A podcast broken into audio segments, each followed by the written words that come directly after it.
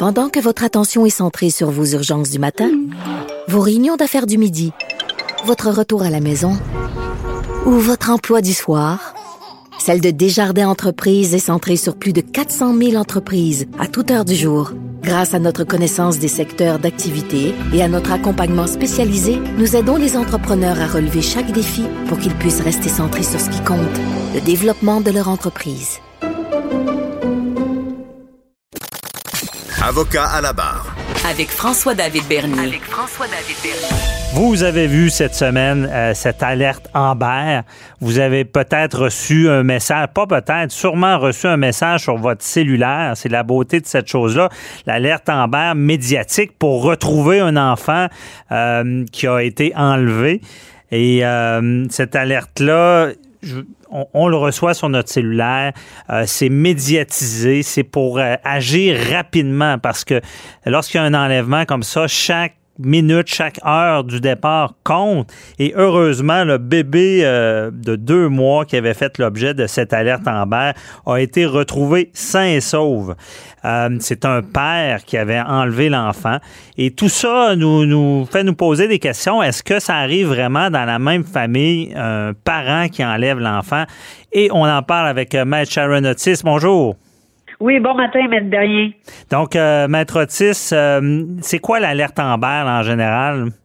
L'alerte Amber, ben, premièrement, Amber, qu'est-ce que ça veut dire? C'est America's Missing Broadcast Emergency Response. Mhm. Donc, c'est-à-dire que c'est des euh, disparitions qui et il y a une intervention rapide qui doit être faite. Et on avait appelé ça aussi Amber euh, en raison d'une petite fille qui avait été enlevée et tuée au Texas en 1996. Mhm. Donc, ça a pour but de faire en sorte qu'il y ait euh, vraiment une alerte qui est déclenchée et ça d'urgence. Mais cependant, pour déclencher l'alerte Amber, il faut savoir qu'il faut quand même certains certains certains critères vous comprenez? On ne peut pas euh, déclencher ça parce que, comme vous l'avez sûrement reçu, vous aussi, sur votre cellulaire, à la télé, etc., euh, je pense que tous les gens, même à la radio, tous, on est tous euh, mis au courant par cette alerte-là, juste par le, la sonnerie qui est, qui est quand même assez stridente, on ne peut pas passer à mm-hmm. côté. Donc, et comme motif raisonnable, il faut, comme là, dans cette situation-là du petit bébé là, de deux mois, il y avait, semble-t-il, euh, il y aurait eu de la violence physique et monsieur serait parti se réfugier dans sa famille. Alors là, il y avait des motifs raisonnables de croire que l'enfant pourrait être victime euh, de sévices corporels, vous comprenez, et mhm. que il était vraiment parti avec l'enfant. Euh, donc, euh, euh, c'est fait, dans le fond, c'est pas compliqué. Il faut vraiment, c'est des mesures pour empêcher qu'il arrive quelque chose à un enfant. Il, est arrivé certains cas, comme vous le savez, où est-ce qu'il y a des infanticides. Donc, lorsque la police a des craintes et des motifs raisonnables, ils doivent déclencher l'alerte. Et, et si, par exemple, un parent doute euh, que sans vouloir nécessairement déclencher l'alerte Amber, mais doute de l'autre parent qui serait peut-être euh, parti avec l'enfant euh, et dans le but de ne pas le retourner. ok? Mm-hmm. Mais on reste toujours à l'intérieur du, du Canada. À ce moment-là, on conseille aux gens d'appeler la police locale qui, elle, va faire assurément la liaison avec la police canadienne, la police canadienne sur le crime national et pour faire en sorte qu'il y ait une transmission et la transmission des données, elle est faite aussi euh, avec les États-Unis. Donc, mais il y a des mesures pour empêcher ça au niveau euh, civil, au niveau familial, dans l'éventualité où ce n'est pas ce n'est pas euh, dans l'instant d'urgence, mais qu'on l'anticipe. C'est par exemple, je donne un exemple. Un parent parle et euh, n'a aucun point d'attache, vous comprenez, euh, relié, par exemple, à la ville de Québec ou au Québec. Il n'y a pas de maison, il n'y a pas de famille ici. Il y a une origine, il est né ailleurs dans un autre pays. il n'y a pas de famille. Donc, à ce moment-là, quand un, conjoint, une conjointe commence à parler de d'une possibilité de déménager ou de partir avec l'enfant, etc., à ce moment-là, il y a des mesures d'urgence que nous, comme avocats, on peut faire. Ça s'appelle une ordonnance de sauvegarde.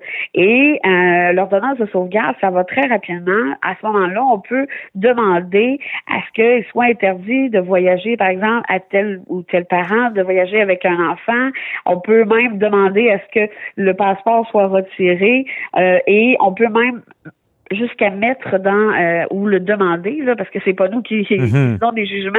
Donc demander à ce que euh, y ait une, une, poursuite criminelle dans l'éventualité où euh, le jugement n'est pas respecté.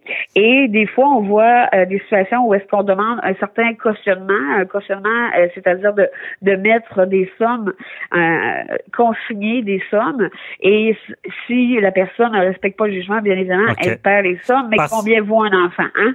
Ben ouais non, non, c'est ça. Il n'y a, pas un parent qui va accepter d'avoir de l'argent au lieu de son enfant. Ah, On comprend bien. Mais donc, ça arrive des parents qui enlèvent leur propre enfant, puis euh, qui n'ont pas la garde, en quelque sorte. Et même qui, qui, se sauvent à l'étranger. Et là, il y a un risque euh, pour des parents, j'avais déjà vu ça, un père qui retrouvait plus dans le monde son enfant parce qu'il n'y avait pas de moyens à l'étranger pour appliquer des jugements québécois. Là. Ben, c'est parce que il y, a deux choses. Premièrement, euh, lorsque un, un, parent veut partir ou est parti avec un enfant, il faut regarder en premier lieu si le pays de destination euh, est un, pays qui est signataire de la Convention de la haie. La Convention de la haie, ce que ça, ça a pour effet, c'est que euh, ça a pour effet d'assurer le retour immédiat des enfants qui sont déplacés ou retenus euh, de façon illicite dans un État euh, qui est également signataire, vous comprenez, de la Convention de la haie. Donc, il y a des mesures, euh, il y a des mesures qui sont faites et ça va assez assez rapidement.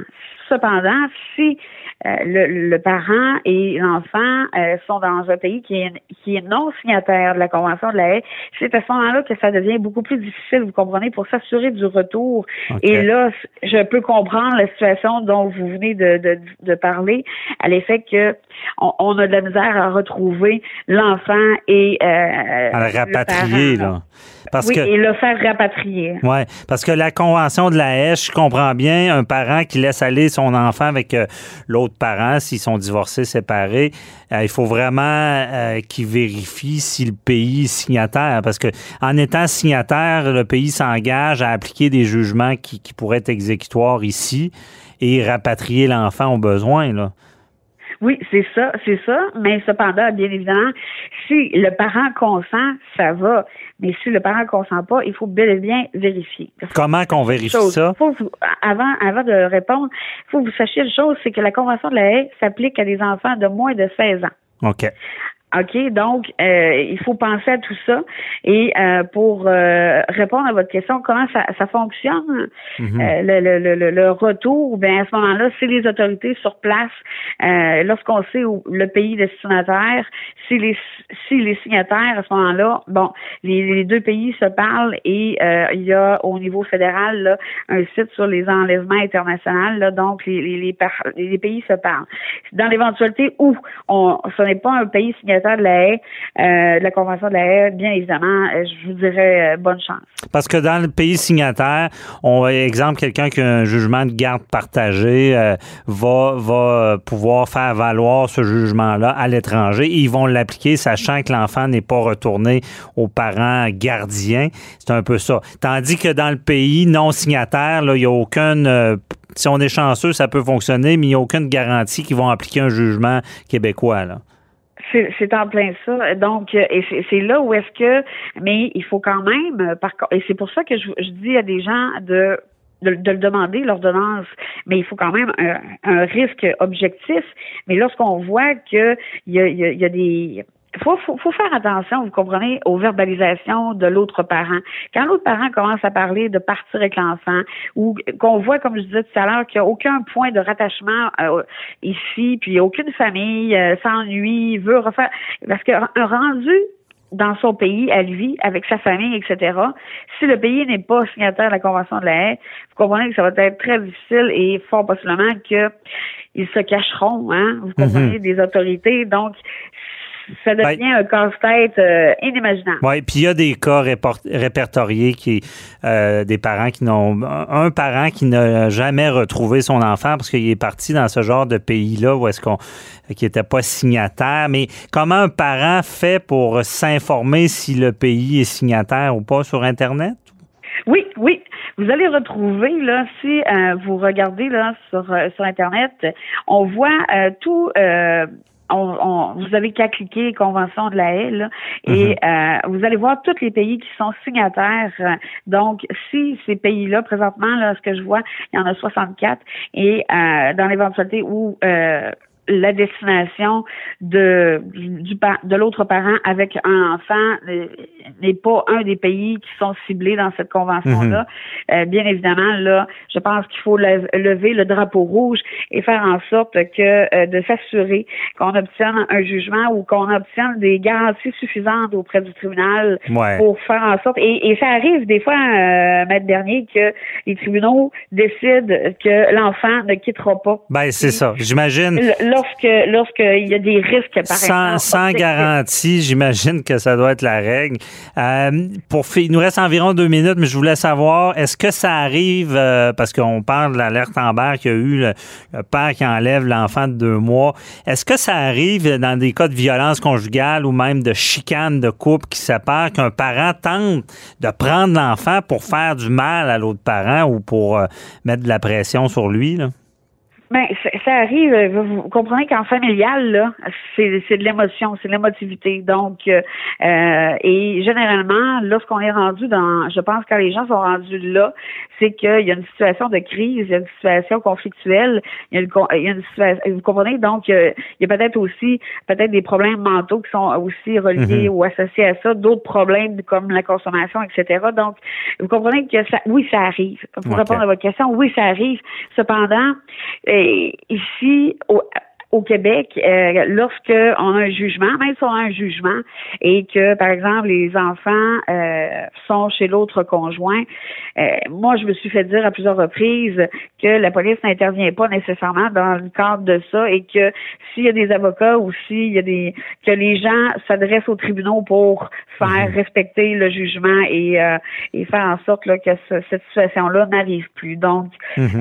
ça arrive, je vous dirais, et surtout présentement, je pense, en de pandémie euh, mondiale, euh, où est-ce que tous les gens commencent à, mhm. être à cran, à être, euh, on sent vraiment une détresse psychologique. Je pense que, et, je, suis très heureuse de voir que le bambin est de retour. J'imagine, comment la mère pouvait se sentir. Ben oui. ça, devait. Mais on comprend bien. Ben oui, puis on comprend bien ce que vous dites, c'est que la pandémie est un amplificateur de certaines situations familiales. Merci beaucoup, maître Sharon Otis. On se reparlera pour un autre dossier. Bye bye. Passez une bonne journée. Au revoir.